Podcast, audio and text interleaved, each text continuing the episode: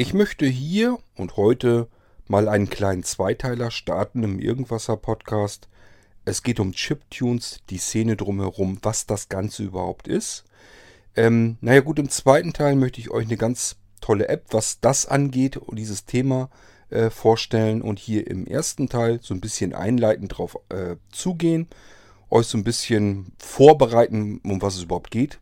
Kurz ausgedrückt, es geht um computergenerierte Musik. Und ähm, ja, hier in diesem ersten Teil werde ich natürlich vor allem auf den SID eingehen. Das ist das Sound Interface Device, ähm, ein Soundchipsatz, der vor allem durch den C64 sehr berühmt wurde. Und ich würde sagen, wir starten hier jetzt mal mit dem ersten Teil und dann kümmere ich mich dann hinterher noch um den zweiten Teil. Musik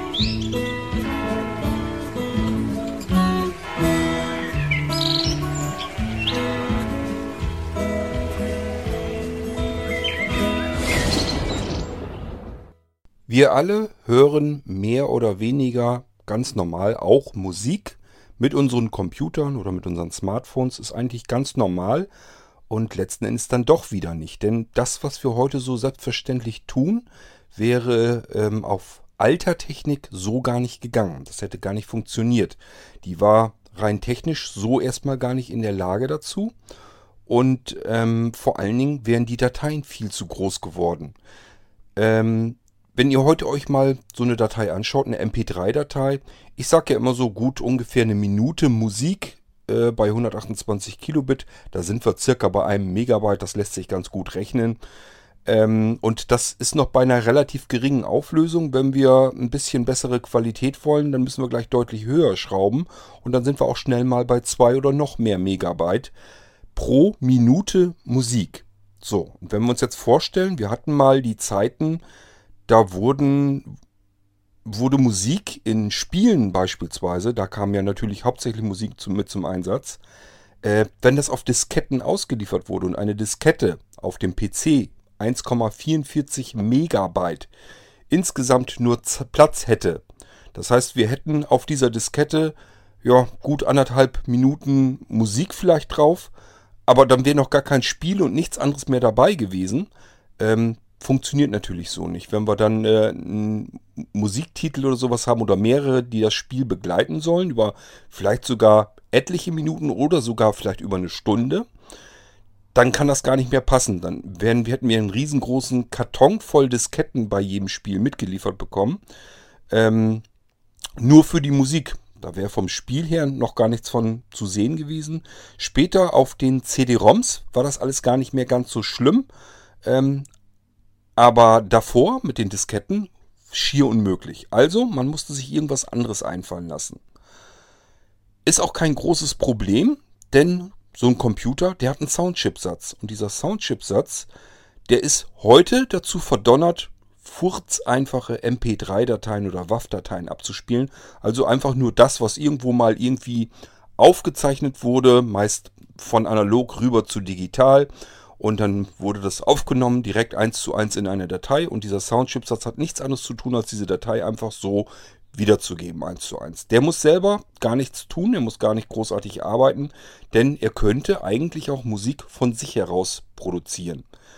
Wäre er dazu in der Lage und äh, früher wäre es auch gar nicht anders gegangen. Nun, wo kommt das Ganze denn her? Ursprünglich hatten und brauchten Computer überhaupt keinen Sound. Die klackerten und ratterten so vor sich hin. Und ähm, normalerweise hat man es nur mit Text zu tun gehabt. Texteingabe, Verarbeitung, Textausgabe. Das EVA-Prinzip habe ich euch schon mal irgendwo erklärt in dem Podcast. Ähm, ja, ich sage ja, Eingabe, Verarbeitung, Ausgabe, das ist normalerweise der typische Alltag eines alten Computers. Der Mensch wollte mehr von ihm.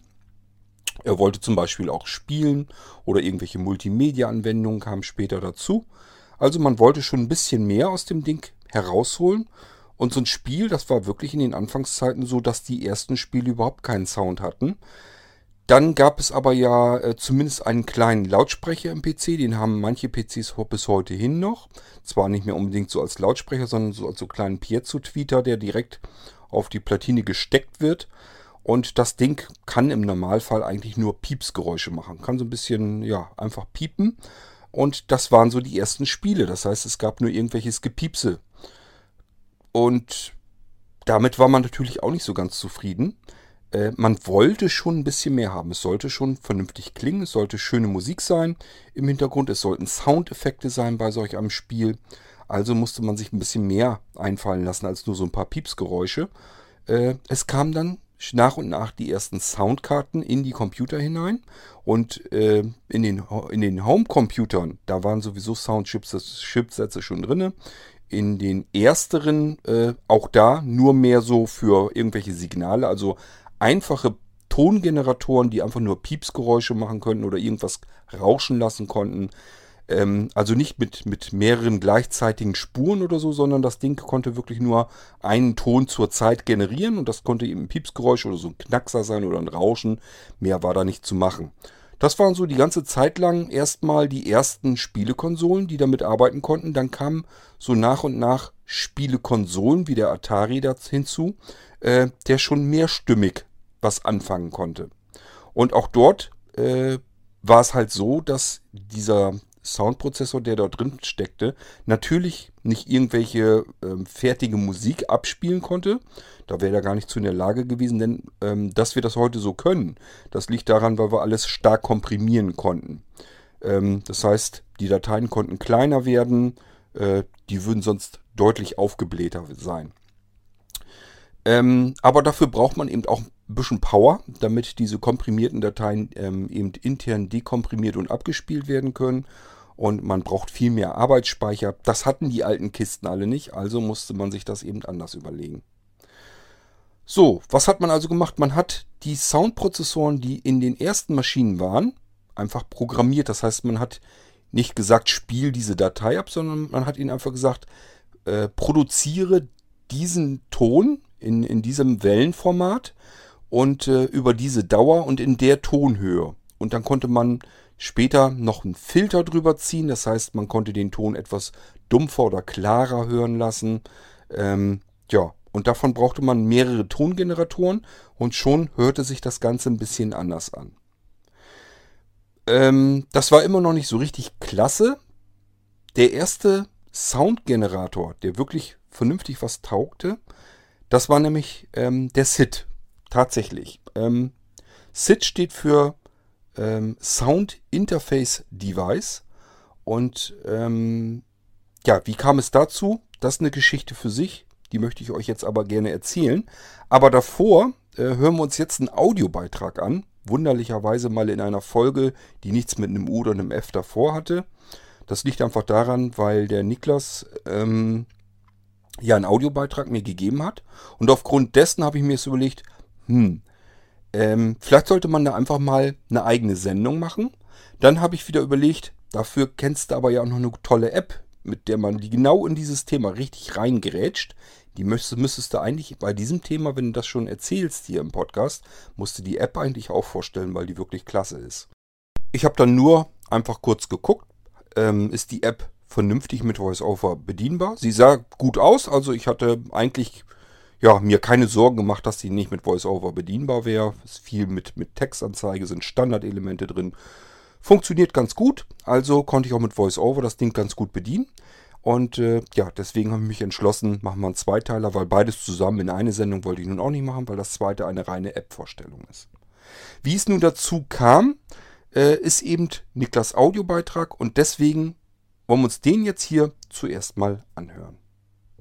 Hallo zusammen wieder zur nachtschlafender Zeit. Ja, ähm, ich äh, wollte noch mal ein bisschen Feedback geben. Ich hoffe, dass ich das jetzt nicht alles äh, vergessen habe, weil der ähm, C64-Track von der letzten U-Folge äh, echt den Vogel abgeschossen hat. Der hat mir so gut gefallen.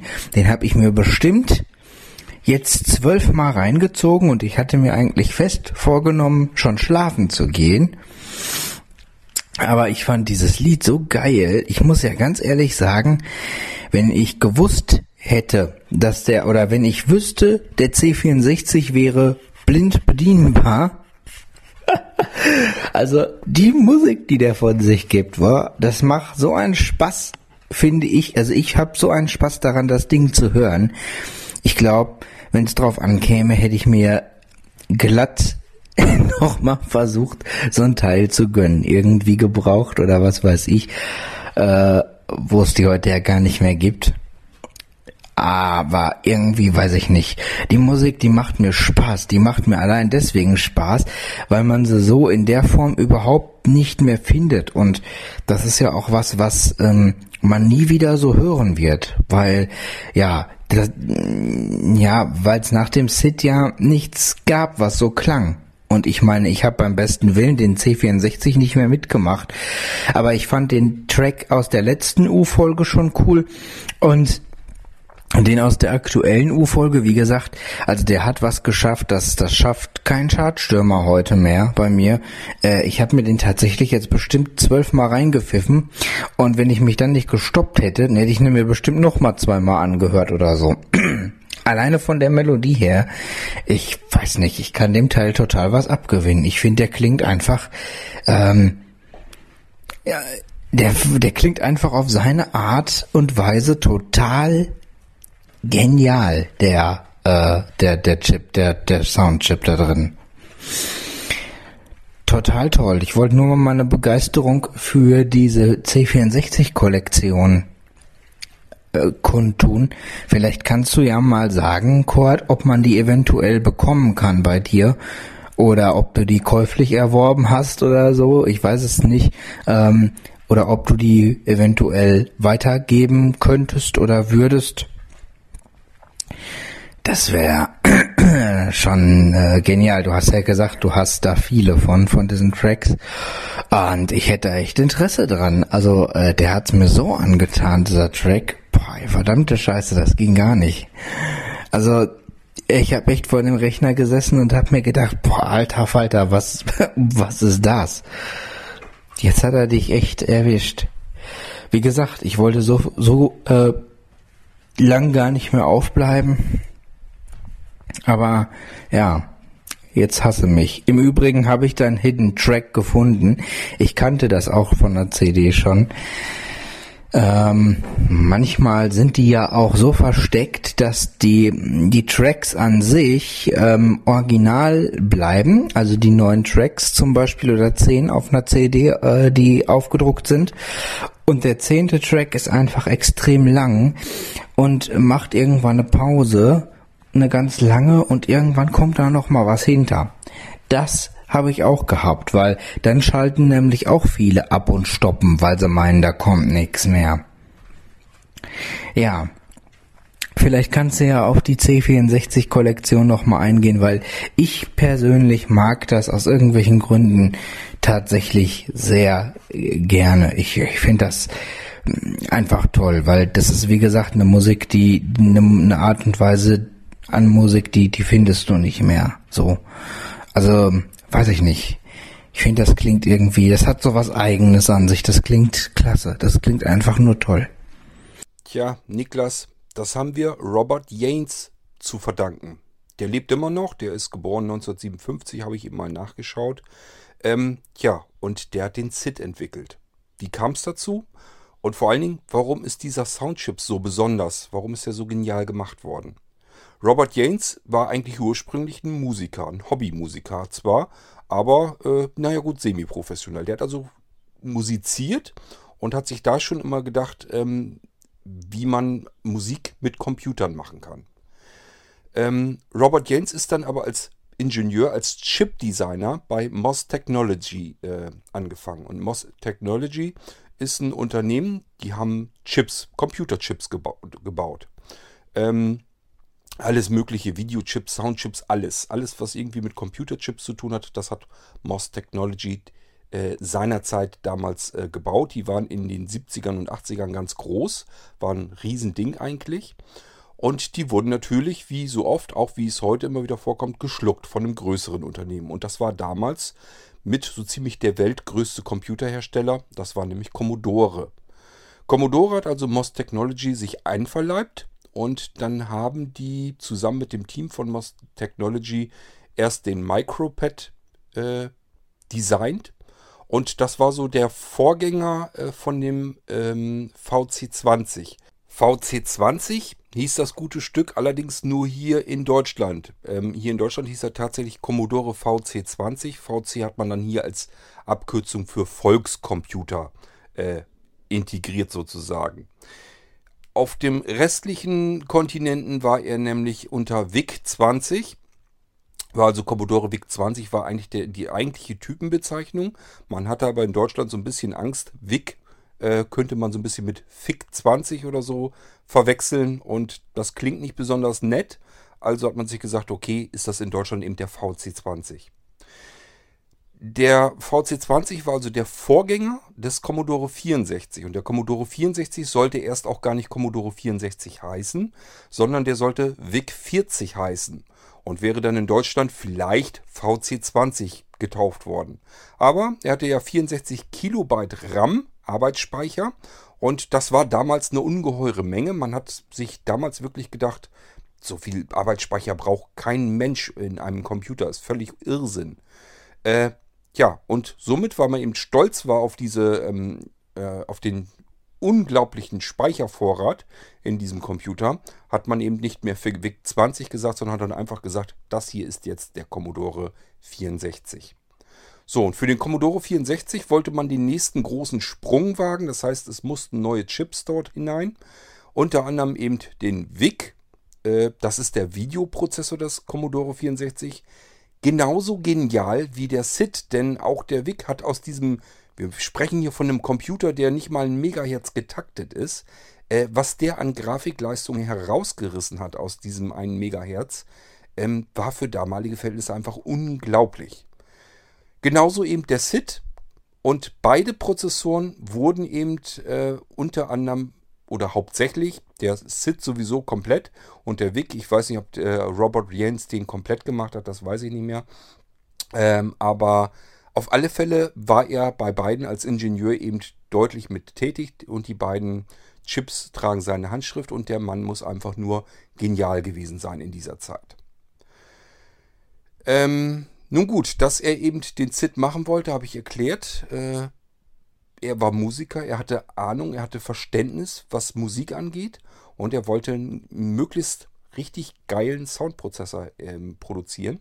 Problem war, dass Commodore äh, unter Jack Tramiel damals noch, das war der Gründer von Commodore und der hat auch lange Zeit das Unternehmen geführt, aber es soll wohl ein ziemlicher Arsch gewesen sein.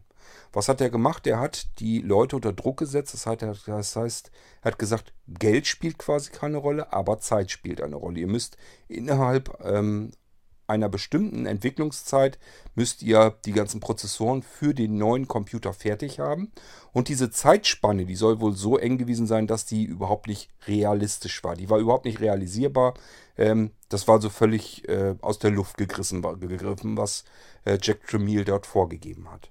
Robert Yanes hat in der Zeit quasi Tag und Nacht gearbeitet an seinem Soundprozessor und wollte wirklich das geilste Teil hinbauen, was er überhaupt in der Zeit hätte hinbauen können.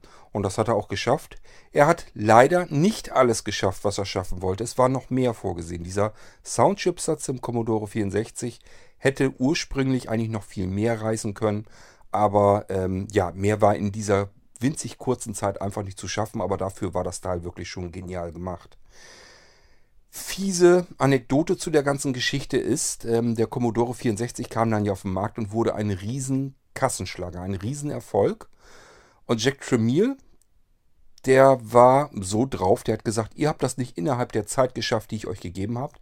Also äh, machen wir Gehaltskürzungen. Das heißt, der hat nicht gesagt, das Ding verkauft sich hier wie geschnitten Brot, denn der Commodore 64 ist von Anfang an richtig geil verkauft worden. Es ist jetzt also nicht so, dass der irgendwie in den Regalen lag, schwermütig und ließ sich nicht verkaufen, sondern der ließ sich sofort verkaufen ab äh, dem ersten Modell, sofort ab, äh, dass das Ding verfügbar war.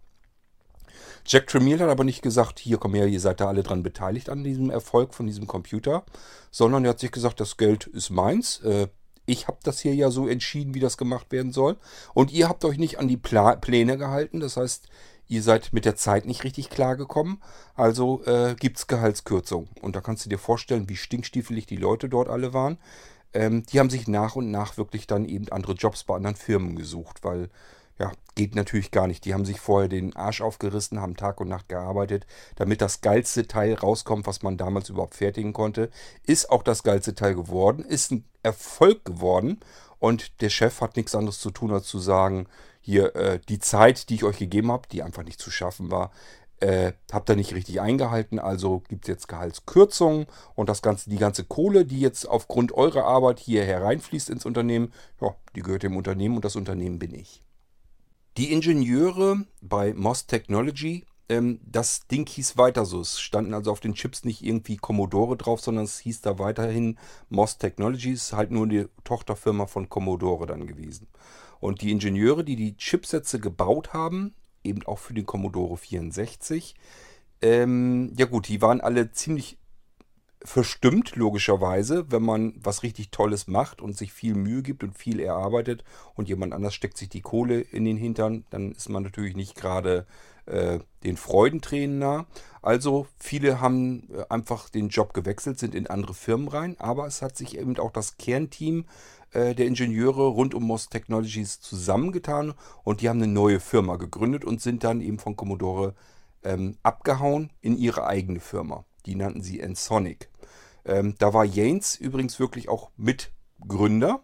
Äh, das heißt, der war da wirklich, gehörte wirklich damit rein.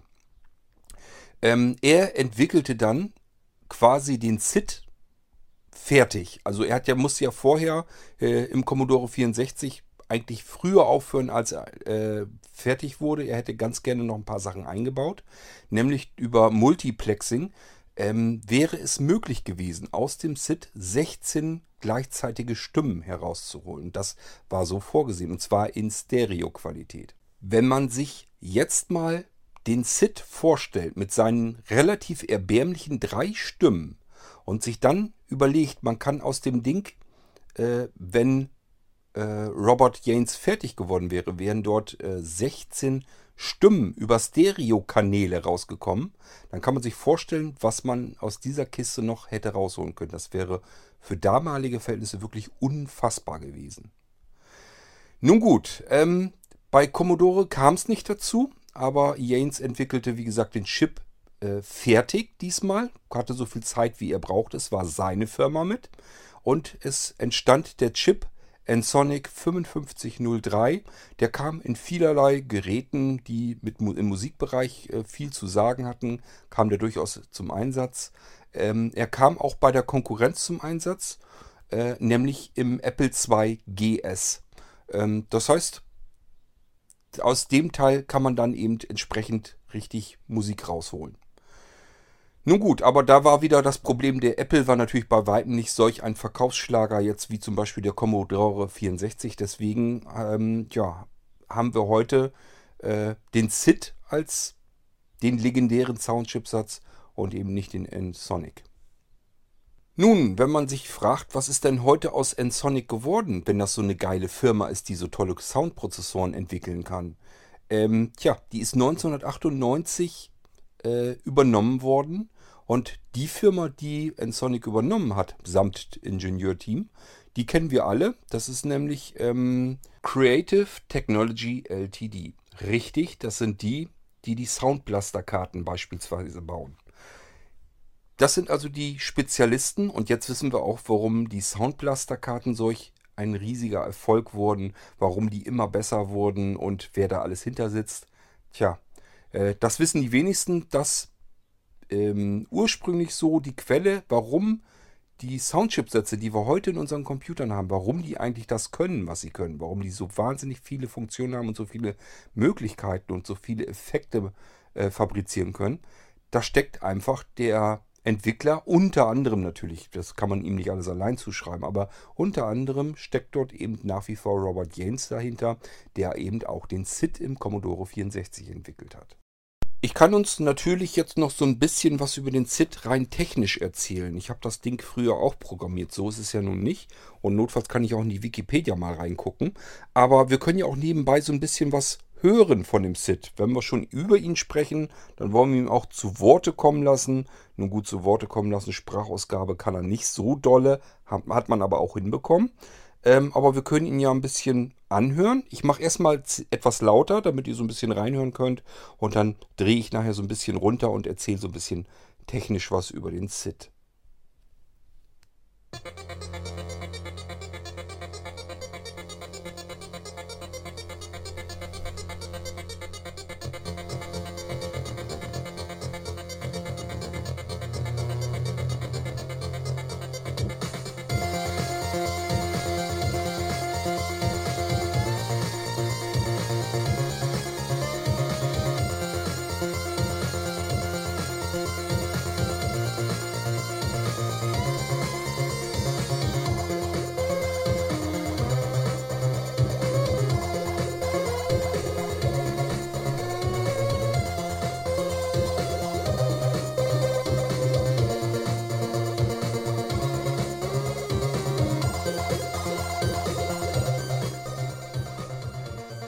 Nun gut, der Sid. Ja, äh, was kann ich euch dazu erzählen? Ähm, der Sid besteht eigentlich aus drei Oszillata Oszillatoren. Ähm, ja, das sind eigentlich nur diese drei Tongeneratoren da drin. Und ähm, das Besondere ist, dass er teilweise digital arbeitet. Das ist das, was wir so meistens hören. Und teilweise arbeitet er aber auch analog, nämlich seine Filter. Die legt er analog drüber. Und das ist auch der Grund, weswegen die ganzen Commodore 64 Emulatoren äh, den Sound des C64 nicht eins zu eins tatsächlich übertragen können. Die können nur den digitalen Teil, den können sie emulieren, aber nicht den Filteranteil, also alles analoge funktioniert da normalerweise nicht mit drin. Und genauso geht es den ganzen vielen SID-Playern, die es nämlich auch gibt. Das heißt, man kann die ganzen Musikstücke als SID-Dateien bekommen. So ähnlich wie, ja, wie muss man sich das vorstellen, wie am PC die MIDI-Dateien, wo eigentlich nur drin steht, was die Prozessoren tun sollen. Ähm, ja, und das ist beim SID eben so, dass er eben seine drei Oszillatoren hat, mit denen kann er arbeiten. Und Oszillatoren ähm, können äh, ja, Hüllkurven sozusagen ähm, produzieren. Das heißt, sie können wirklich wie so, so, eine, so eine Wellenform können die eben ähm, produzieren. Und der Sid kann, jetzt muss ich ein bisschen überlegen, er war vierstimmig, das weiß ich noch. Ähm, ich muss mir das so ein bisschen überlegen, weil ich habe ihn, wie gesagt, früher auch mitprogrammiert und ich weiß noch, im Handbuch konnte man ihn optisch sehen, hat man ihn dargestellt, wie, wie man sich das vorstellen muss mit diesem, äh, mit der Hüllkurve sozusagen. Ähm, er konnte einmal den Sägezahn, das war halt schräg gerade runter, schräg gerade runter. Das war halt Sägezahn. Das war ein ganz scharfer, harter Sound, der dann da rauskam aus einem Kanal. Dann konnte er rechteckig, ähm, also eine rechteckige Wellenform. Und diese Rechtecke und so weiter, das kann er natürlich auch auseinanderziehen und wieder zusammendrücken. Also man kann dann eben äh, das ganze Ding, Spektrum und alles, das kann man alles natürlich noch verändern beim Programmieren. Ähm, tja, und dann verließen sie ihn auch schon fast. Was hat er denn noch? Sägezahn, ähm, Rechteck, Rauschen hatte er. Ähm, jetzt muss ich ein bisschen überlegen. Ich glaube, ich schalte mir doch mal eben nochmal die Wikipedia dazu, damit ich ähm, euch das keinen Blödsinn erzähle. Ähm, gut, vier, hier haben wir es schon, vier teilweise kombinierbare digitale Wellenformen pro Stimme nämlich Dreieck. Ja gut, Dreieck stimmt, den hatte ich nicht mit drin. Da hatte ich nur den Sägezahn. Dreieck ist einfach schräg hoch, schräg runter, schräg hoch, schräg runter. Hatte einen weicheren Klang und dann war das eben der Sägezahn. Das war eben wie gesagt schräg und gerade runter. So muss man sich das vorstellen, eben wie eine Säge. Ähm, ja, und dann hatte er noch Rechteck. Das war ein ganz sanfter Ton. Äh, also ich kann wirklich, wenn ich den Sid höre, wenn ich Musik höre von dem Sid, weiß ich äh, genau, welcher Ton über welche Welle gemacht wurde. Also das kann ich tatsächlich raushören, weil ich das eben damals da viel mit herum experimentiert habe natürlich auch. Pulsbreite und so weiter, das lässt sich alles verändern, ist alles einstellbar. Und äh, er konnte dann eben noch ein Rauschen. Damit hat man zum Beispiel, wenn ihr alles, was ihr mit Schlagzeug und so weiter hört, das ist alles äh, dieses, äh, das Rauschen als Wellenformat. Ähm, ja, Grundfrequenz, jetzt lese ich ein bisschen wieder von der Wikipedia ab, äh, von 0 bis 4 Kilohertz. Er hatte eine sehr hohe Auflösung ähm, von der Grundfrequenz von 16 Bit. Ähm, drei kombinierbare analoge Filter und das ist eben das Besondere an dem SID. dass er eben nicht nur digital arbeitet. Das hätte man nämlich prima emulieren können. Äh, egal, ob man jetzt den kompletten Commodore 64 emulieren will oder nur den Soundchipsatz, wo tatsächlich dann auch äh, fast der ganze Commodore mit emuliert werden muss. Da muss nämlich der Hauptprozessor auch mit emuliert werden, auch wenn es nur ein SID-Player sein soll.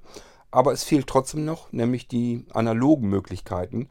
Teilweise versucht man das ein bisschen nachzuahmen, kriegt man aber nicht richtig hin. Und das ist eben der Grund, warum man äh, den Commodore 64 zumindest soundtechnisch nicht eins zu eins hundertprozentig emulieren kann. Die Filter, das waren Tiefpass- und Hochpassfilter und äh, Bandpassfilter. Ähm, ja, oder Kerbfilter äh, mit einer 11-bittigen Grenzfrequenz. Nun gut, äh, ich schaue mal gerade, ob ich hier noch was Interessantes rauslesen kann. Ansonsten können wir uns das nämlich alles sparen. Ja gut, es wird noch ein bisschen was über die Filter erzählt. Ähm, man kann je Stimme äh, die digitale Hüllkurve ADSR komplett verstellen. Ähm, dann hat das ganze Ding, das war auch so ein bisschen das Problem an der ganzen Geschichte. Das ganze Teil hatte eine gemeinsame Lautstärkeregelung und diese Lautstärkeregelung, die ging nur in 16 Stufen. Das heißt, äh, man kann nicht richtig wirklich weich ähm, rein und raus faden in solch ein Musikstück, sondern das machte so ganz klein, kleine, leichte Ruckler. Man, je je äh, besser man programmieren konnte, desto weniger hat man davon gemerkt. Aber es war eben trotzdem rauszuhören. Wenn man die, nur die Lautstärke genommen hat, hat ein Titel lauter und leiser gemacht. Das ging eben nicht butterweich, sondern ja, 16 Unter Unterstellungen, also ähm, Unterstufungen, das, das kann man eben raushören. Auch interessanter Nebeneffekt, ich habe ja damals ähm, am C64, wie gesagt, auch programmiert. Ich hatte natürlich aber nicht Lust, wegen jedem Firlefanz äh, den SID zu programmieren. Das heißt, wenn ich irgendwo äh, einen Sound raus haben musste, dass irgendwie nur was kurz, also dass ich nur einen Signalton brauchte. Da hatte ich natürlich auch keine Lust, den kompletten SID zu programmieren. Deswegen, was habe ich gemacht? Ich habe einfach von dem SID die Lautstärke äh, hochgesetzt, einmal, äh, einmal aufgedreht quasi, beispielsweise auf 16 geschaltet und dann wieder auf 0 runter.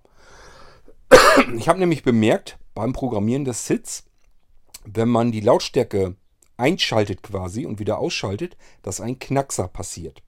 So, und was sind viele Knackser hintereinander weg? Das gibt ein Brummen, ein Summgeräusch und somit habe ich nur durch Setzen der Lautstärke auf eine bestimmte Lautstärke eben dann wieder zurück auf Null, konnte ich eben Töne herausholen, ohne dass ich irgendwie dem Sid gesagt hatte, er soll jetzt einen Ton abspielen, sondern nur durch dieses Knacksen der Lautstärke. Das heißt, ich habe einfach in eine Schleife unterschiedlicher Dauer, so lange wie ich es brauchte, habe ich einfach den Sid immer an- und ausgeschaltet. Dadurch kam dieses Knacksen zustande ganz schnell hintereinander weg. Und dann hatte ich so brrrt oder zzzt ging das dann. Je nachdem, ob ich vielleicht noch äh, eine Schrecksekunde oder, ja, eine, war keine Sekunde, sondern wenn ich noch einen Wartewert sozusagen zwischen Ein- und Ausschalten noch hinzwischen gesetzt habe, konnte ich das alles verstellen. Ich hatte also unterschiedliche äh, Töne, Signaltöne, ohne dass ich mit dem SID wirklich programmieren musste. Nur anhand der Lautstärke. Wollte ich nur mal eben so erzählen, das war damals äh, richtig toll, weil ich konnte sozusagen in alle meine Programme überall schön Signaltöne reinknallen, ohne dass ich mir damit viel Mühe machen musste. Ich musste einfach nur in meinem Programm an jeweilige Unterroutine ähm, springen und ließ einfach die Lautstärke an, ausschalten, ein paar Mal hintereinander und dann durch diese Knacksgeräusche gab es eben einen Summ- oder Brummton. Gut, jetzt gucke ich nochmal eben in die Wikipedia. Ähm, nö, äh, Synchronisation der Stimme, jeweils, ja, es stehen noch so ein paar Sachen drin, was der konnte, aber es ist jetzt alles sehr technisch gehalten. Ich glaube, das können wir uns schenken. Ähm, wir sind alles wahrscheinlich keine ähm, Chip-Entwickler, keine Ingenieure, von daher können wir uns das wahrscheinlich äh, schenken. Es sind zwei einfache ähm, Analog-Digital-Wandler eingebaut. Das steht hier auch noch dann drin. Ähm, ach ja, und er konnte eine äh, externe Stimme noch zumischbar und filterbar machen. Ähm, wann die zum Einsatz kam, kam, kann ich euch natürlich so nicht sagen. so, ähm, das war so die erste Generation des SID. Wie gesagt, der wurde genannt 6581, das war die interne Bezeichnung. Äh, es musste natürlich auch eine zweite Variante her, denn ähm, ja, man hat natürlich dran rumgebastelt, rumgebaut und äh, es kam ja auch der C64-2 dann und der C128 und äh, man wollte nicht immer dasselbe Ding nehmen, sondern hat natürlich auch versucht, den so ein bisschen weiter zu basteln. Nun waren aber ja die Entwickler auch schon teilweise weg. War also nicht so einfach. Man musste also schauen, wie kriegen wir den Nachfolger hin. Ähm, man hat den neueren dann ja äh, HMOS 2 Version genannt. Interne ähm, Bezeichnung war das Ding dann 8580. Und äh, ja, 8580, der erste hieß aber 6581. Das heißt, das war irgendwie nicht ganz logische Schlussfolgerung. Was hat man gemacht? Man hat einfach den 8580 später nochmal umbenannt in 6582, weil es eben logischerweise die zweite Variante war, die zweite Version. Äh, der 6582 kommt, soweit ich das in Erinnerung habe, ich mag mich da täuschen, in dem C64-2 zum Einsatz. Das ist dieser ganz flache äh, Commodore 64. Äh, beim C128 weiß ich es nicht genau, bin ich mir nicht sicher. Ich vermute mal, die ersteren haben vielleicht auch noch den 6581 gehabt und vielleicht äh, spätere Modelle dann auch den 6582. Könnte sein. Ähm, das Besondere an der ganzen Geschichte ist, man hat das vom Klang her nicht so 100% hinbekommen. Ähm, ja, äh, ich schaue mal eben, welches eigentlich der bessere. Der Film zeichnet sich vor allem, ja gut, ja. Also der zweite Chip, der sollte klareren Klang haben und weniger Störgeräusche. Ich habe euch ja eben erzählt, ähm, der 6581 habe ich ja anhand nur dieses Knacksers in der Lautstärke, im Setzen der Lautstärke, äh, habe ich Töne erzeugen können. Mit dem Nachfolgeprozessor ging das nämlich nicht mehr, weil man äh, den weiterentwickelt hatte. Der hatte einen anderen Sound ähm, und hatte diese Knackser, diese Störgeräusche dann gar nicht mehr mit drinne. Äh, war allerdings auch, das hat man eben bemerkt, der Sound klang eben einfach anders. Und äh, ja, die meisten, die, äh, was ich so gehört habe, ist, dass man eigentlich immer versucht, den 6581 zu finden, weil das derjenige ist erstmal, der am kompatibelsten ist, auch zu spielen und so weiter. Und zum Zweiten, ähm, der einfach den, äh, den logischen Sit-Sound einfach hat, der sich unverwechselbar anhört. Der andere klingt eben ein bisschen anders. Nun gut, ähm, was hat man denn noch gemacht? Ach ja, äh, später, spätere Bastler haben sich was ganz Interessantes einfallen lassen. Die haben sie nämlich gesagt, ähm, ja, dieser SID, der ist ja nun ziemlich genial, aber es ist ein Mono-Chip-Satz. Das heißt, wir kriegen ja kein Stereo raus. Wäre doch richtig geil, wenn man aus dem C64 Stereo rausbekommen könnte. Ja, und dann sind findige Bastler beigegangen und haben sich überlegt, wir nehmen einfach zwei SIDs was macht dann jetzt Sinn, damit man diesen Stereo-Effekt hinbekommt? Das heißt, man muss immer von dem einen Sit ganz, ganz, ganz leicht abweichen, damit sich das einfach einen ganz kleinen Tacken anders anhört. Linke Seite, rechte Seite und dadurch bekommt man den eigentlichen Stereo-Effekt hin. Man hat ihn einfach ganz leicht versetzt, das heißt, äh, ich weiß nicht, um wie viel es da geht, aber der zieht einfach so ein bisschen nach und um den Effekt noch zu verstärken, hat man dann nicht zweimal den 61, äh, den 6581 verbaut, sondern den 6581 für als SID 1 und den 6582 äh, als SID 2. Und die beiden hat man zusammengesetzt und hat die beiden dann getrennt jeweils voneinander programmiert. Und da konnte man eben nochmal deutlich mehr Klang raushören. Wenn ihr jetzt aufgepasst habt, ich habe ja eben so ein bisschen einen äh, Titel abgespielt, der vom Sid ist. Und meiner Meinung nach höre ich da mehr raus, als der Sid eigentlich imstande wäre. Und es steht jetzt leider nicht dabei. Ich konnte es so nicht rauslesen, aber ich vermute, dass das genau solch ein Ding ist, dass der hier nämlich Stereo-Klang hatte. Das konntet ihr jetzt nicht hören, weil ähm, ich das übers Mikrofon mit aufgenommen habe. Aber es war eben auch ein bisschen mehr noch drin zu hören. Es klang voluminöser, es waren mehr Sounds, meine ich, mit drin, als im Original Sid. Und das wäre wahrscheinlich, so könnte ich mir das vorstellen, genau, genau von diesem zu Stereo zusammengeschalteten Sid. Das hat es also auch noch gegeben, aber natürlich nicht in Computern. Das ist wirklich eine reine Bastlergeschichte gewesen, um später, weil sich eben eine komplette ähm, Szene um diesen SID herum gebildet hat, die einfach mit diesem Soundprozessor Musik machen wollten. Die wollten einfach Musik mit programmieren, wollten schauen, was kann man da alles rausholen. Und äh, dann haben die sich gesagt, es wäre doch cool, der SID klingt einfach einzigartig und geil. Wäre aber richtig stark, wenn man da irgendwie noch Stereo-Effekt rausholen könnte und vielleicht noch ein paar Stimmen mehr hätte. So, äh, das ist das, was ich zum SID so erzählen kann. Ich gucke noch mal eben hier so ein bisschen in der Wikipedia nebenbei herum, ob ich vielleicht noch irgendwas finde, was man vielleicht sich noch, ähm, äh, was man vielleicht noch erwähnen könnte. Ach ja, die ganzen SID-Dateien. Es gibt also ähm, das SID-Dateiformat. Und das ist dafür entwickelt worden, damit man äh, SID-Dateien, also die eigentliche Musik wiedergeben kann, ohne jetzt das ganze Spiel oder so äh, laden zu müssen, sondern man braucht ja eigentlich nur die Programmierung ähm, des SID und deswegen reichen eigentlich viel kleinere Dateien aus. Nun, diese SID-Dateien, die kann man eben dann auch in sogenannten SID-Playern äh, abspielen. Und diese SID-Player, die gibt es für jedes erdenkliche Betriebssystem. Hier in der Wikipedia steht was von Windows 95, Windows 3.1, Linux, MS-DOS, Mac OS, äh, zumindest die Classic steht hier, Amiga OS, Atari Falcon, äh, BOS, OS2, Warp, Android und so weiter und so fort. Das heißt, ähm, Niklas, du möchtest ja gerne diese Musik gerne hören. Äh, ich hatte ja eben von dir den Audiobeitrag hier eingesp äh, eingespannt in diesen, äh, in diesen Podcast. Und du wolltest ja ganz gerne äh, die C64-Musik mehr hören. Äh, du brauchst mich dazu gar nicht. Ich wollte eigentlich ganz gerne die Sachen so nach und nach hier im Podcast mit abspielen und verwursten. Wenn ich dir das jetzt gebe, was ich hier habe, würdest du dich ja eigentlich darum selbst bringen, äh, in dem Podcast vielleicht mal wieder was Neues zu hören. Aber nicht so schlimm. Äh, geh einfach in dein Android rein und gib mal SID Player ein. Ähm, ich bin mir nicht ganz sicher. Ich meine, ich hätte damals, als ich noch äh, bei Android ein bisschen geguckt hätte, ich hätte irgendwas mit Droid Sound oder Droid SID oder irgendwie sowas noch in Erinnerung. Ob es das überhaupt noch gibt, weiß ich nicht. Ähm, jedenfalls gibt es auch für Android diverse SID-Player. Und dann gibt es, äh, tja, wie soll ich dir das schon beibringen?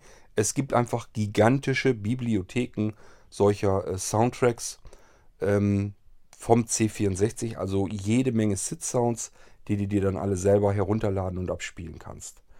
Ähm, ich stelle als nächstes, ich habe ja gesagt, dies sollen Zweiteiler werden und da ähm, stelle ich euch eine App vor, ich weiß gar nicht, wie viele zigtausend äh, Sounds da drin sind, sind allerdings nicht nur SID-Dateien, sind auch Mod drinne und auch diverse andere XM-Dateien, MIDI-Dateien und so weiter und so fort. Also alles, wo äh, der Soundprozessor sozusagen die ganze Arbeit machen muss und nicht irgendwelche Dateien nur abgespielt werden.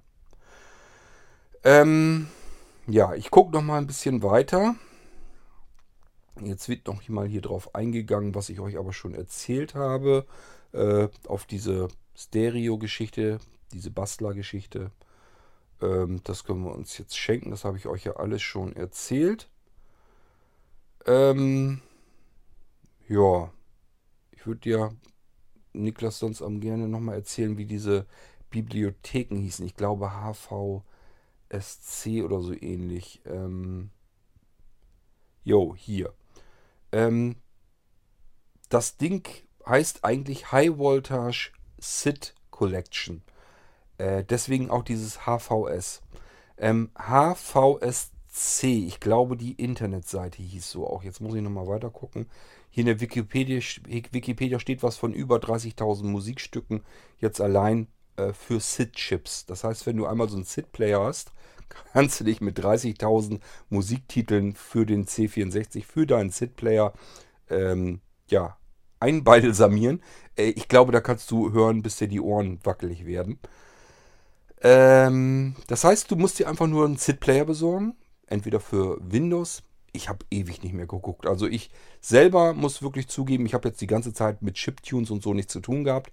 Ich habe früher eigene Kollektionen und so zusammengestellt, die wir auf CD-ROM gepresst haben und dann auch die verkauft wurden im Handel. Deswegen habe ich mich mit dem ganzen Thema auch weiter befasst. Äh, und diese ganzen SIDs und SID-Player und sowas, das habe ich alles schon mal zusammensuchen müssen. Ähm, und das ist aber eben schon Ewigkeiten her. Ich weiß gar nicht, ich rede hier sicherlich von irgendwo in den 90ern, Ende der 90er oder so, habe ich solche CD-ROM-Kollektionen gebastelt. Äh, und ja, da kannst du dir vorstellen, äh, Niklas, da war, ich denke mal, Windows 98 oder so gerade am Gange. Was ist da alles dazwischen gekommen? Äh, ob die ganzen Dinger, ob es da das Zeugs überhaupt noch alles gibt, also die ganzen SID-Player für Windows und ob die auf aktuellen Windows 7 und Windows 10 noch überhaupt laufen und so weiter, keine Ahnung. Ich habe ewig nicht mehr nachgeguckt. Das müsstest du selber mal machen. Einfach nach SID-Player und dann das Betriebssystem googeln oder eben in, äh, im Play Store in Android. Du nimmst, ja Android. Ähm, gibst du da mal SID-Player ein und guckst mal, was dir angezeigt wird. Wenn du ganz viel Glück hast, hast du einen SID-Player, so einen wie ich hier für iOS habe, der dann gleich angebunden an diese ganzen Bibliotheken ist, sodass du gar nicht auf der Homepage dir die Dinger selber heruntersuchen musst und dann wieder mühselig übertragen musst, damit du den mit dem SID-Player abspielen kannst, sondern dann hast du gleich eine Anbindung der App in diese Bibliotheken und kannst die Dinger direkt in der App abspielen. Das ist nämlich das, ähm, was die iOS-App kann, die ich als nächstes dann im zweiten Teil hier vorstellen will. Hör dir das dann trotzdem an, weil äh, ist wieder mit ganz viel Musik, auch vom C64. Und äh, dann hast, kannst du da auch nochmal reinhören. So, jetzt bin ich am gucken. Ansonsten, wenn man denn ein bisschen äh, ja, suchen möchte, googeln möchte, einfach mal äh, als Google-Suchbegriff Chiptune eingeben, also Chiptune. Ähm, dann, äh, ja, SID Station habe ich hier von Dings noch. MIDI-Box SID V2, keine Ahnung. Das wird wohl irgendein Programm oder sowas sein. Ich suche hier eigentlich mehr so nach Weblinks. Die müssten hier ja weiter unten auch noch kommen. Ähm, einfach damit ich dir sagen kann, wo die Dinger... Jo, hier ist doch schon was. Das sind nur Informationen. C64 SID. Programmierung des SID-Chips. Äh, ja gut, da kann man sich natürlich auch...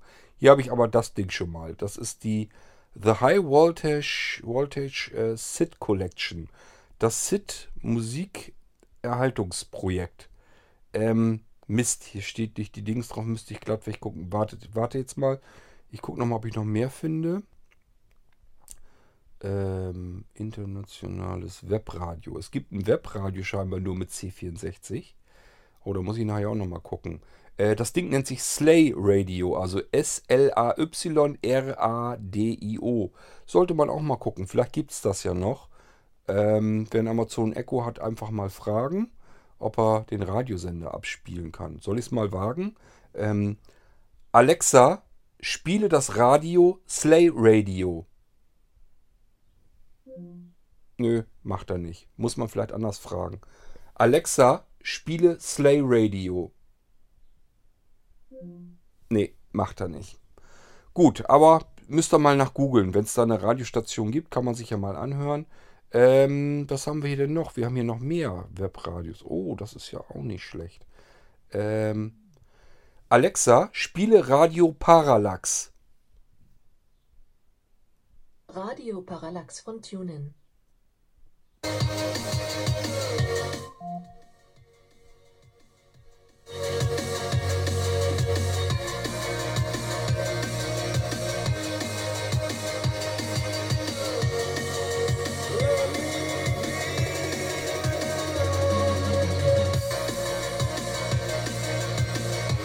Hm.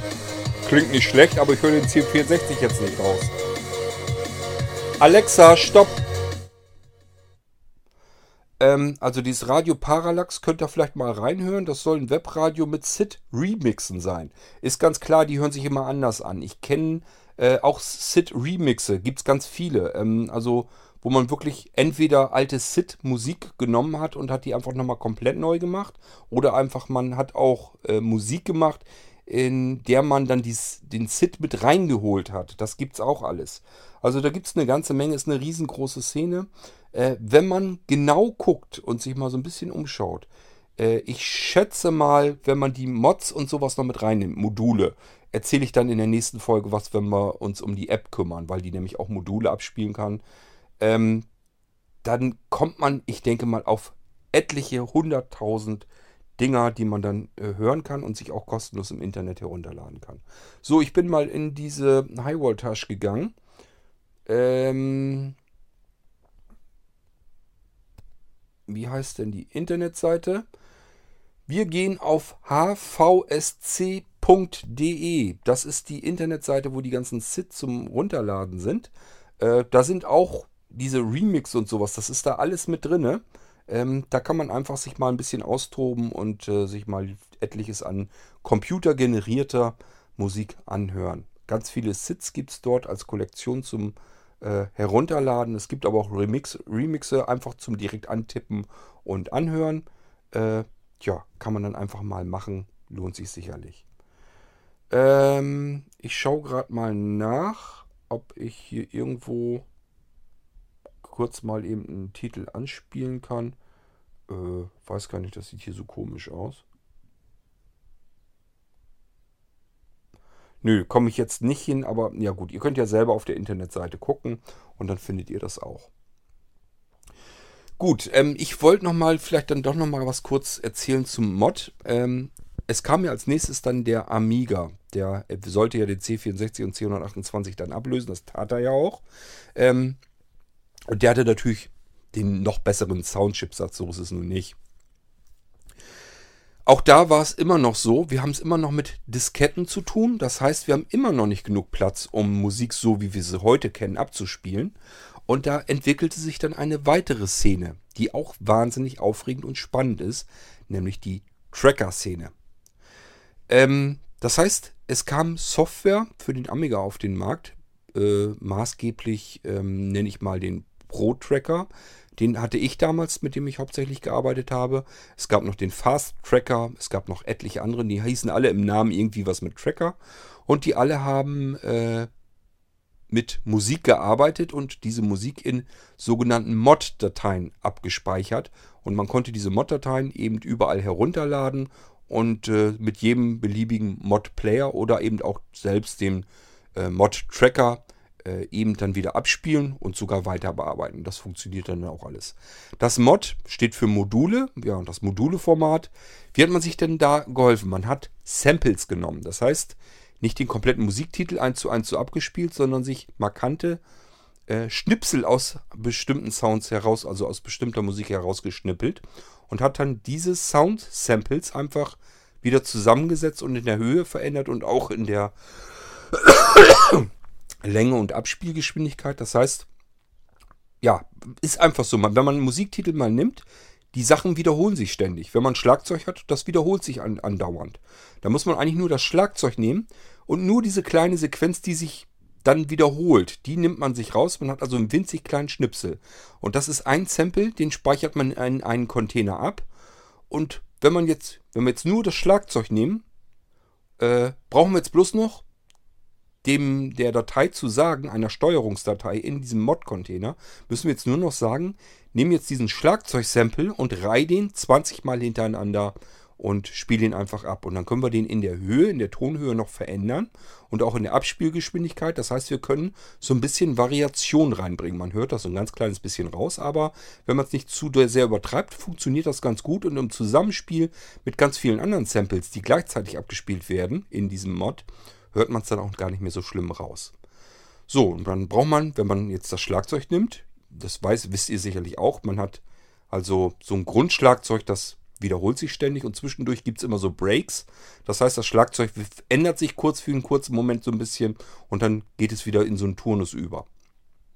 So, und wenn man sich dieses typische Beispiel nimmt, äh, braucht man eigentlich nur so 1, 2, 3, 4 Samples, also Schnipselchen, wo dieses Schlagzeug drin ist, die man ständig wiederholen kann.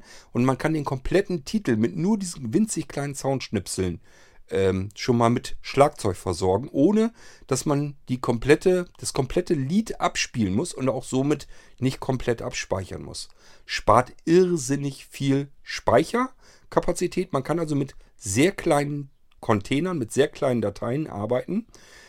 Äh, dieses Mod-File ist also, dieses Dateiformat Mod ist also ein Container und da sind wirklich diese Samples drin, diese Schnipselchen und die ganzen Steuersequenzen, wann, was, wie abgespielt werden soll.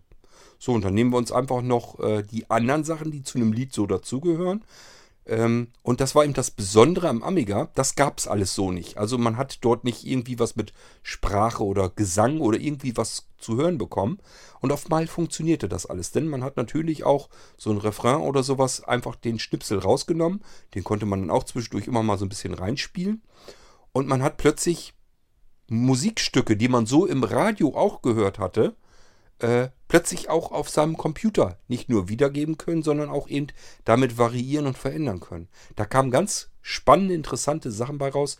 Viele haben sie dann äh, sich die aktuellen Lieder alle so genommen, die auseinandergefetzt in tausend Teile und haben diese tausend Teile wieder neu zusammen arrangiert und dadurch ein ganz neues Lied entstehen lassen, das aus ganz vielen bekannten Liedern herausgestippelt waren. Und das konnte man auch ein bisschen raushören. Man konnte also die einzelnen Sachen, die einzelnen Schnipselchen raushören, aus welchem Musikstück die waren. Und dann plötzlich war das ein, eine Mixtur von der damaligen Popmusik. War also auch wieder was ganz Besonderes eigentlich. Und auch da herum, um diese ganze Tracker-Szene, hat sich eben diese ganze Szene eben gebildet. Das heißt, man hat es erst mit den C64 mit dem SID zu tun gehabt. Der wurde programmiert und auf Mal äh, hatte man das mit dem Tracker mit Musiksoftware gemacht. Äh, das ist natürlich viel einfacher als was zu programmieren und dadurch ist diese Mod-Szene nochmal erheblich größer. Das heißt, es gibt noch viel mehr Mod-Dateien, als es SID-Dateien gibt. Und SID-Dateien, da sind wir schon im Bereich von mehreren zigtausend. Kann man sich vorstellen, was die Mod-Dateien, was das hergibt. Kann man also auf FTP-Server und sowas gehen. Und dann hat man alles vollgestopft mit Musiksamples. Ähm, ja, gibt also alles Mögliche, was das angeht. Äh, die Szene ist riesengroß, ist gewaltig. Es ist ein bisschen still geworden. Man äh, hat das irgendwie, irgendwie ist das so ein bisschen in Vergessenheit geraten. Ähm, ich, wüs, ich weiß auch nicht, es wird noch nach wie vor, es wird, werden neue, wird neue Musik äh, produziert. Also es gibt neue SID-Dateien immer noch und es gibt auch neue Mod-Dateien, aber es ist natürlich jetzt deutlich kleiner. Früher wurde der Markt regelrecht überschwommen, gab immer wieder äh, Neues und das ist natürlich jetzt ein bisschen langsamer und seltener alles geworden, aber es wird immer noch neu produziert. Es sind immer noch Musiker am Werk, die damit herumbasteln und neue Musik machen. Tja, ihr Lieben, so ein bisschen ist das, was ich hier tue, ja durchaus in Erinnerung schwelgen, auch wenn es heute immer noch die Szene rund um den Sid gibt. Äh, letzten Endes, es geht natürlich hauptsächlich um die Blütezeit des Sid und die ist längst vorbei. Daher will ich mich mal zurückerinnern. Ähm, was war denn mein erstes Aha-Erlebnis? Also ich hatte den Commodore 64 damals gekauft. Ähm, ja, ich bin mir gar nicht mehr sicher. Ich bin ja sehr spät erst dazugekommen. Ich glaube, ah, ich muss echt überlegen. Ich glaube 86 oder so habe ich mir den gekauft. Ähm, tja, wie das dann so ist, man packt das Ding aus und da ist ja erstmal so nicht viel großartig was dabei. Äh, da waren Geos-Disketten bei, also ein grafisches, eine grafische Benutzeroberfläche. Äh, konnte man aber nicht so wahnsinnig viel mit anfangen. Also es war eher Spielerei. Aber ähm, wenn man zum ersten Mal den Computer auspackte und hatte zum ersten Mal überhaupt einen Computer im Haus, dann ist allein das schon für sich spannend. Wenn man zum ersten Mal auf dem Fernsehbildschirm, Monitor hatte man natürlich erstmal nicht, wenn man zum ersten Mal auf dem Fernsehbildschirm was anderes sieht als das Fernsehprogramm oder das Testbild, was heute auch wieder keiner mehr kennt, ähm, wenn man das zum ersten Mal sieht, mit blinkenden Cursor und man kann da jetzt was eintippen und es passiert irgendwie etwas, dann ist das alles irrsinnig aufregend.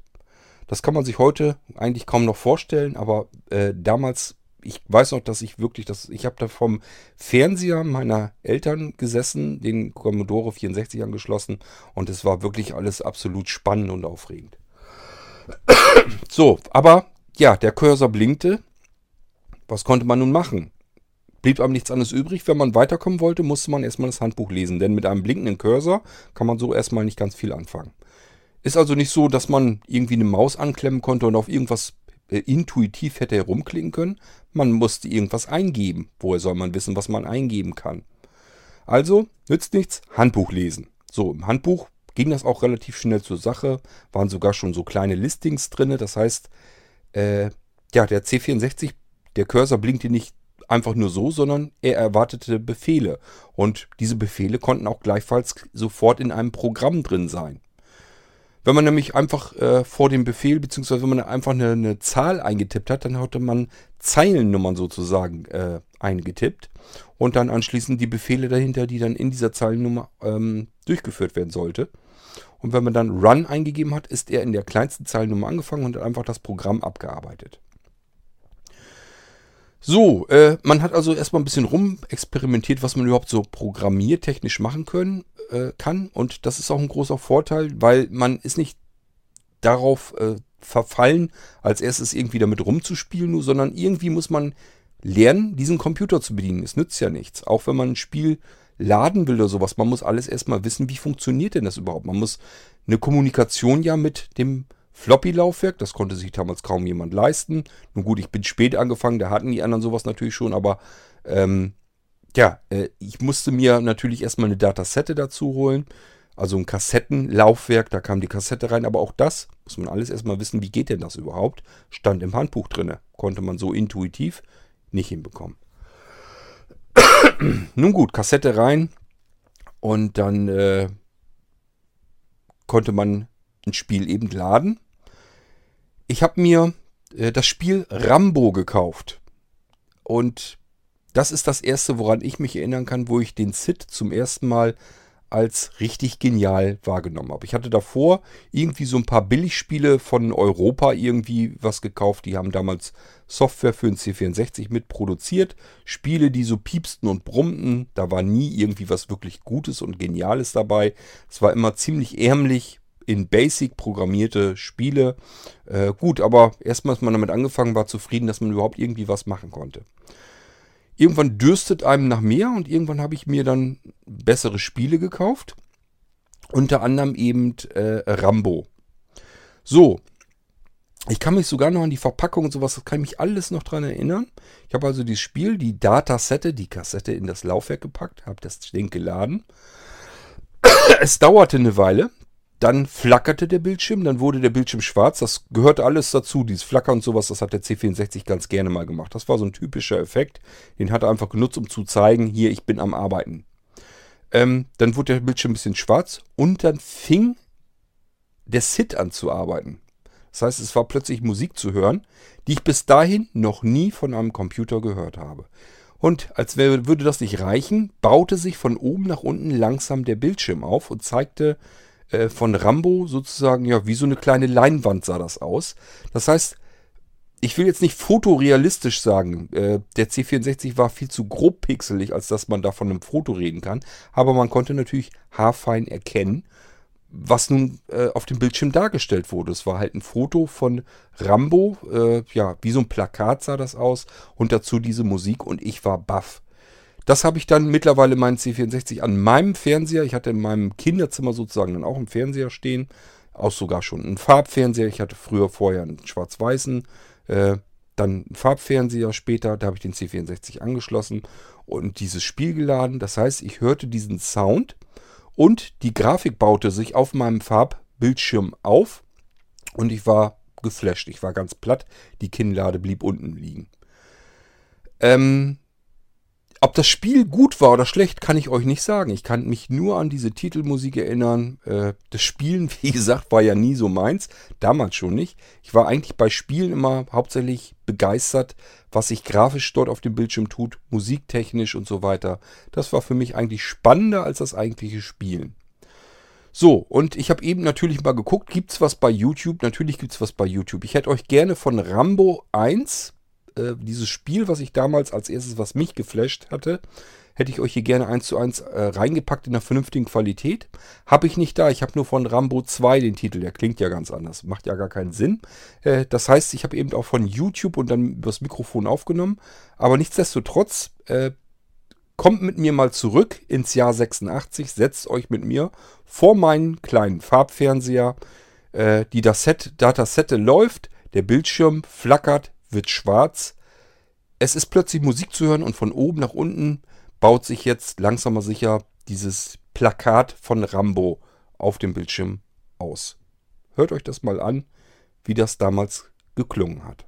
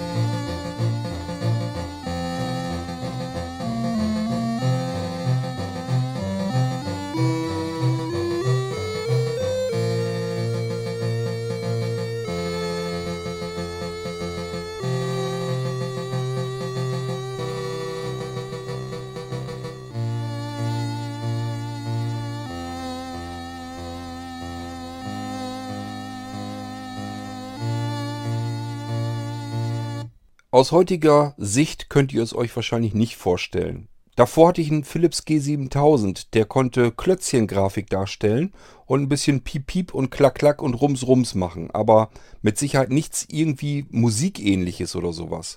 Dann habe ich den C64 gekauft und aber nur diese popeligen, gammeligen Spiele aus deutscher, schlechter Programmierkunst von Europa. Zugegeben, die Dinger waren billig. Man kann da nicht meckern. Äh, ich weiß gar nicht mehr, sie haben sehr wenig Geld gekostet. Die konnte man sich eben fürs Taschengeld locker leisten. Aber da war eben auch nicht wirklich richtig vernünftige Grafik rauszukommen. Man musste wirklich immer noch rätseln, was soll das eigentlich darstellen. Und äh, von Musik war da auch nichts zu hören. Es war auch nur ein bisschen Gepiepse und ein bisschen Getute und ein bisschen Geknalle, aber das war es im Großen und Ganzen. Das heißt, es hat den C64 gar nicht ausgereizt.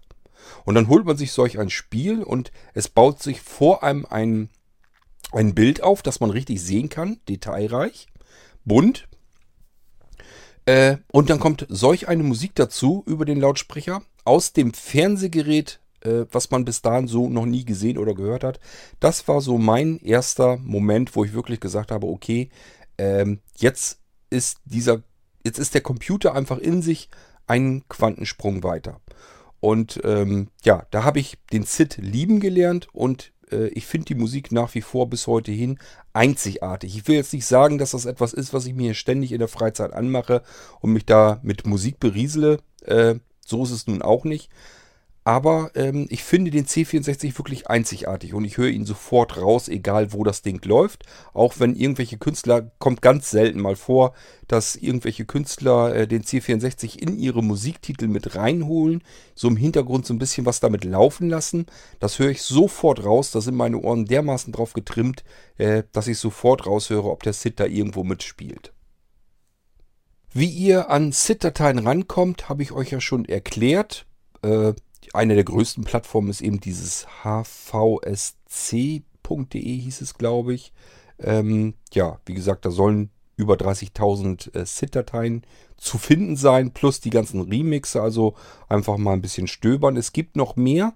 Ich erzähle euch dann am besten dann davon, wenn wir die App nochmal durchgehen, weil da sind diese Quellen ja mit drin. Dann brauche ich jetzt gar nicht erst zu suchen und irgendwas herauszusuchen, sondern hört einfach mal äh, in die nächste Folge rein, wo ich die App vorstelle. Ähm, weil da eben die öffentlichen Quellen auch alle drin sind. Das heißt, auch diejenigen, die gar kein iOS-Gerät haben, es ist eine iOS-App, die ich wieder vorstellen will, äh, die gar kein iOS-Gerät haben, trotzdem reinhören, weil äh, allein schon durch die Bibliotheken, dann wisst ihr, wonach ihr suchen müsst, wenn ihr bestimmte Sachen finden möchtet.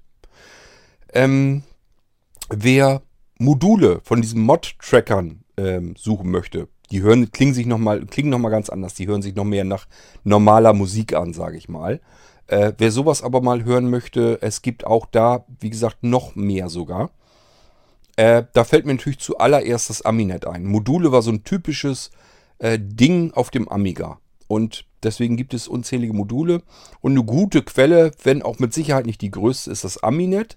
Das Aminet ist so, ja, so ein riesen FTP-Verzeichnis, äh, wo es einfach unglaublich viel Software, äh, Bilder, Musik, Animation, alles Mögliche fürs Amiga-System gibt.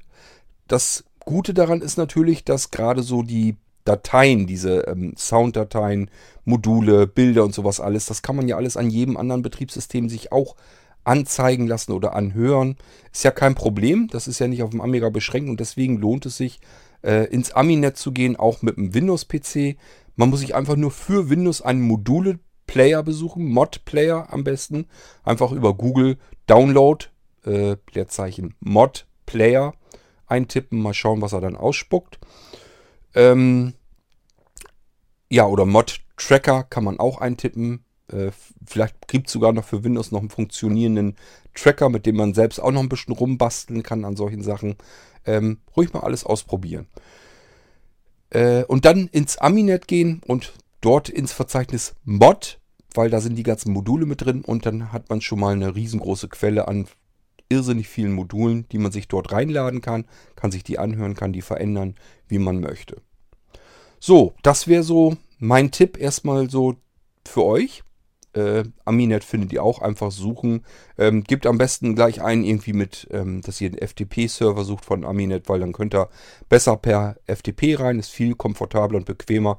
Könnt ihr den ganzen Krempel nämlich in einem Rutsch rüberziehen. Also das ganze Verzeichnis eben runterladen und müsst das nicht äh, jede Datei irgendwie einzeln downloaden oder sowas. Da wird man ja verrückt dabei. Ähm, ja, ich denke mal so an Quellenmöglichkeiten habe ich euch jetzt schon mal eine ganze Menge genannt.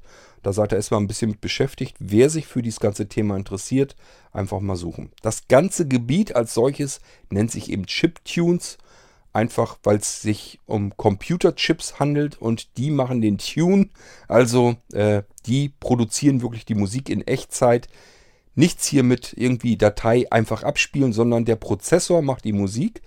Ähm, man hört das auch raus, denn wenn die Musik direkt digital aus dem Prozessor kommt, äh, ein sauberes und, und ähm, rauschfreieren Klang, äh, das gibt es einfach nicht. Das, deswegen klingt das alleine schon für sich ein bisschen einzigartig.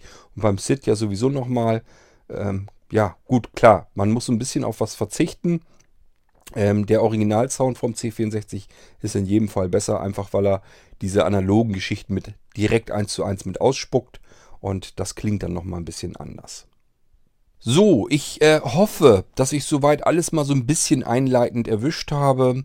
Ähm, ich wollte bewusst hauptsächlich auf den SID eingehen, weil das meiner Meinung nach der markanteste Soundchipsatz ist. Die anderen Dinger sind natürlich, haben auch ihre Bewandtnis. Ähm, wenn man jetzt Nintendo gespielt hat oder sowas, die haben auch ihre eigenen Soundprozessoren drin und auch ihre eigene Musik. Vielleicht gehen wir da nochmal mit in der zweiten Folge hier zu diesem ersten Teil kurz nochmal drauf ein, weil ich, wie gesagt, äh, eine App vorstellen will, die mit verschiedenen Formaten klarkommt.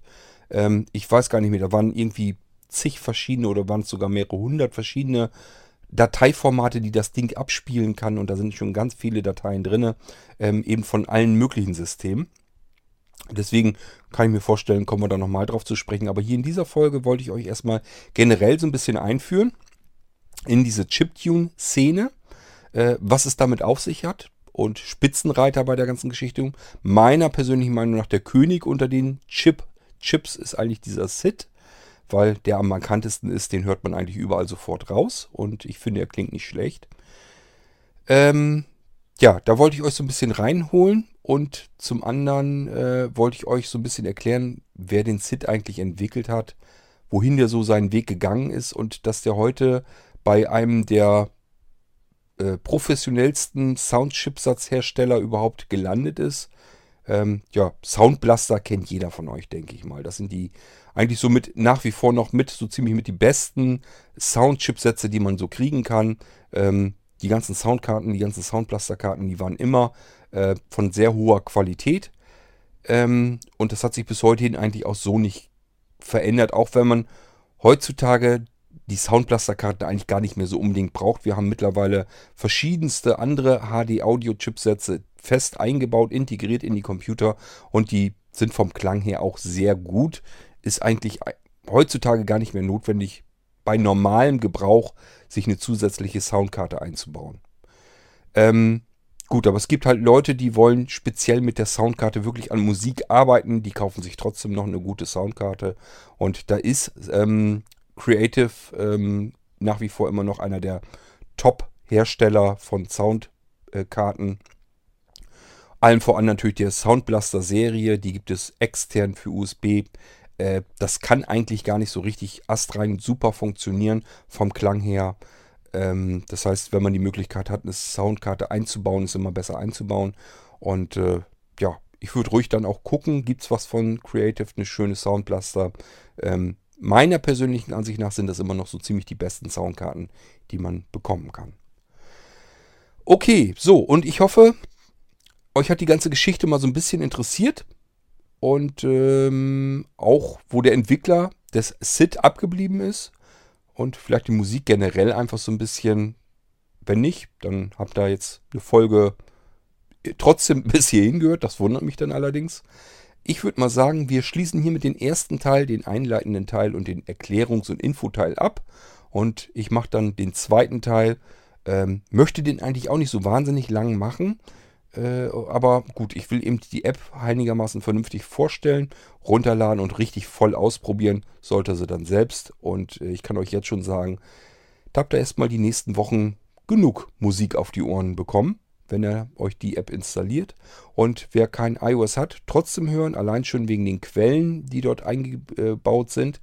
Äh, denn es gibt die ganzen Mod-Player und sowas und ähm, SID-Player, das gibt es mit Sicherheit auch für Android. Wer ein Android-Gerät hat, auch dafür wird es solche Sachen geben und dann kann man sich das eben damit abspielen. Bloß, ich habe keinen Überblick mehr, äh, äh, was es dort an Software gibt, welche Apps dort sind, ob die das gleich so auch mit integriert haben, dass man gleich so an die Bibliotheken drankommt oder ob man da sich den Kram aus dem Internet selbst herunterladen muss, die dann äh, aufs Telefon übertragen muss und dann mit dem Player die Dinge abspielen kann. Kann alles sein, kann ich euch so nicht erzählen. Ähm, das müsst ihr dann selber ausprobieren.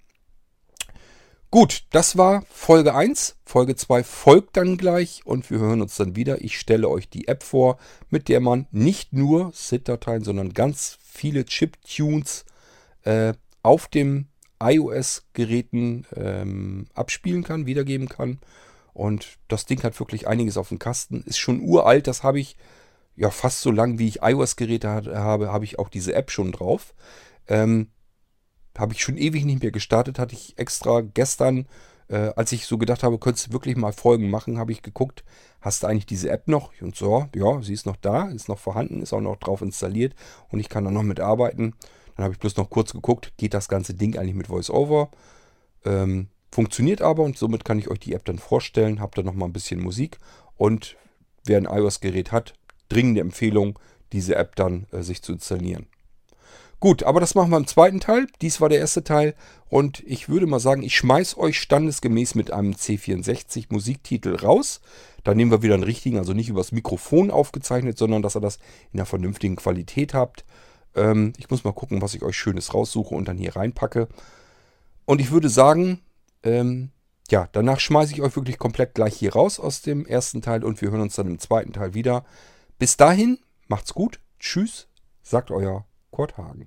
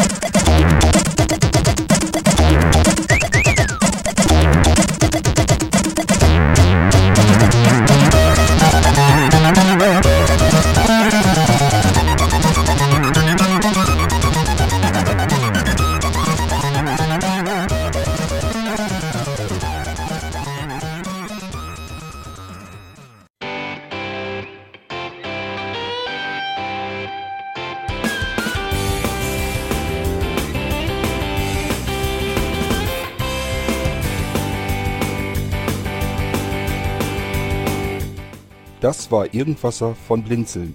Wenn du uns kontaktieren möchtest, dann kannst du das gerne tun per E-Mail an podcast.blinzeln.org oder über unser Kontaktformular www.blinzeln.org. Blinzeln schreibt man in unserem Fall immer mit einem D in der Mitte. Wenn du möchtest, kannst du uns sehr gerne auch einen Audiobeitrag auf unseren Podcast Anrufbeantworter sprechen. Der hat in Deutschland die Telefonnummer 05165 439 461. Und wenn du uns aus dem Ausland anrufen möchtest, dann ersetze einfach die erste 0 gegen die 0049 für Deutschland. Wir bedanken uns für dein Interesse und freuen uns schon darauf, wenn du auch beim nächsten Mal wieder mit dabei bist.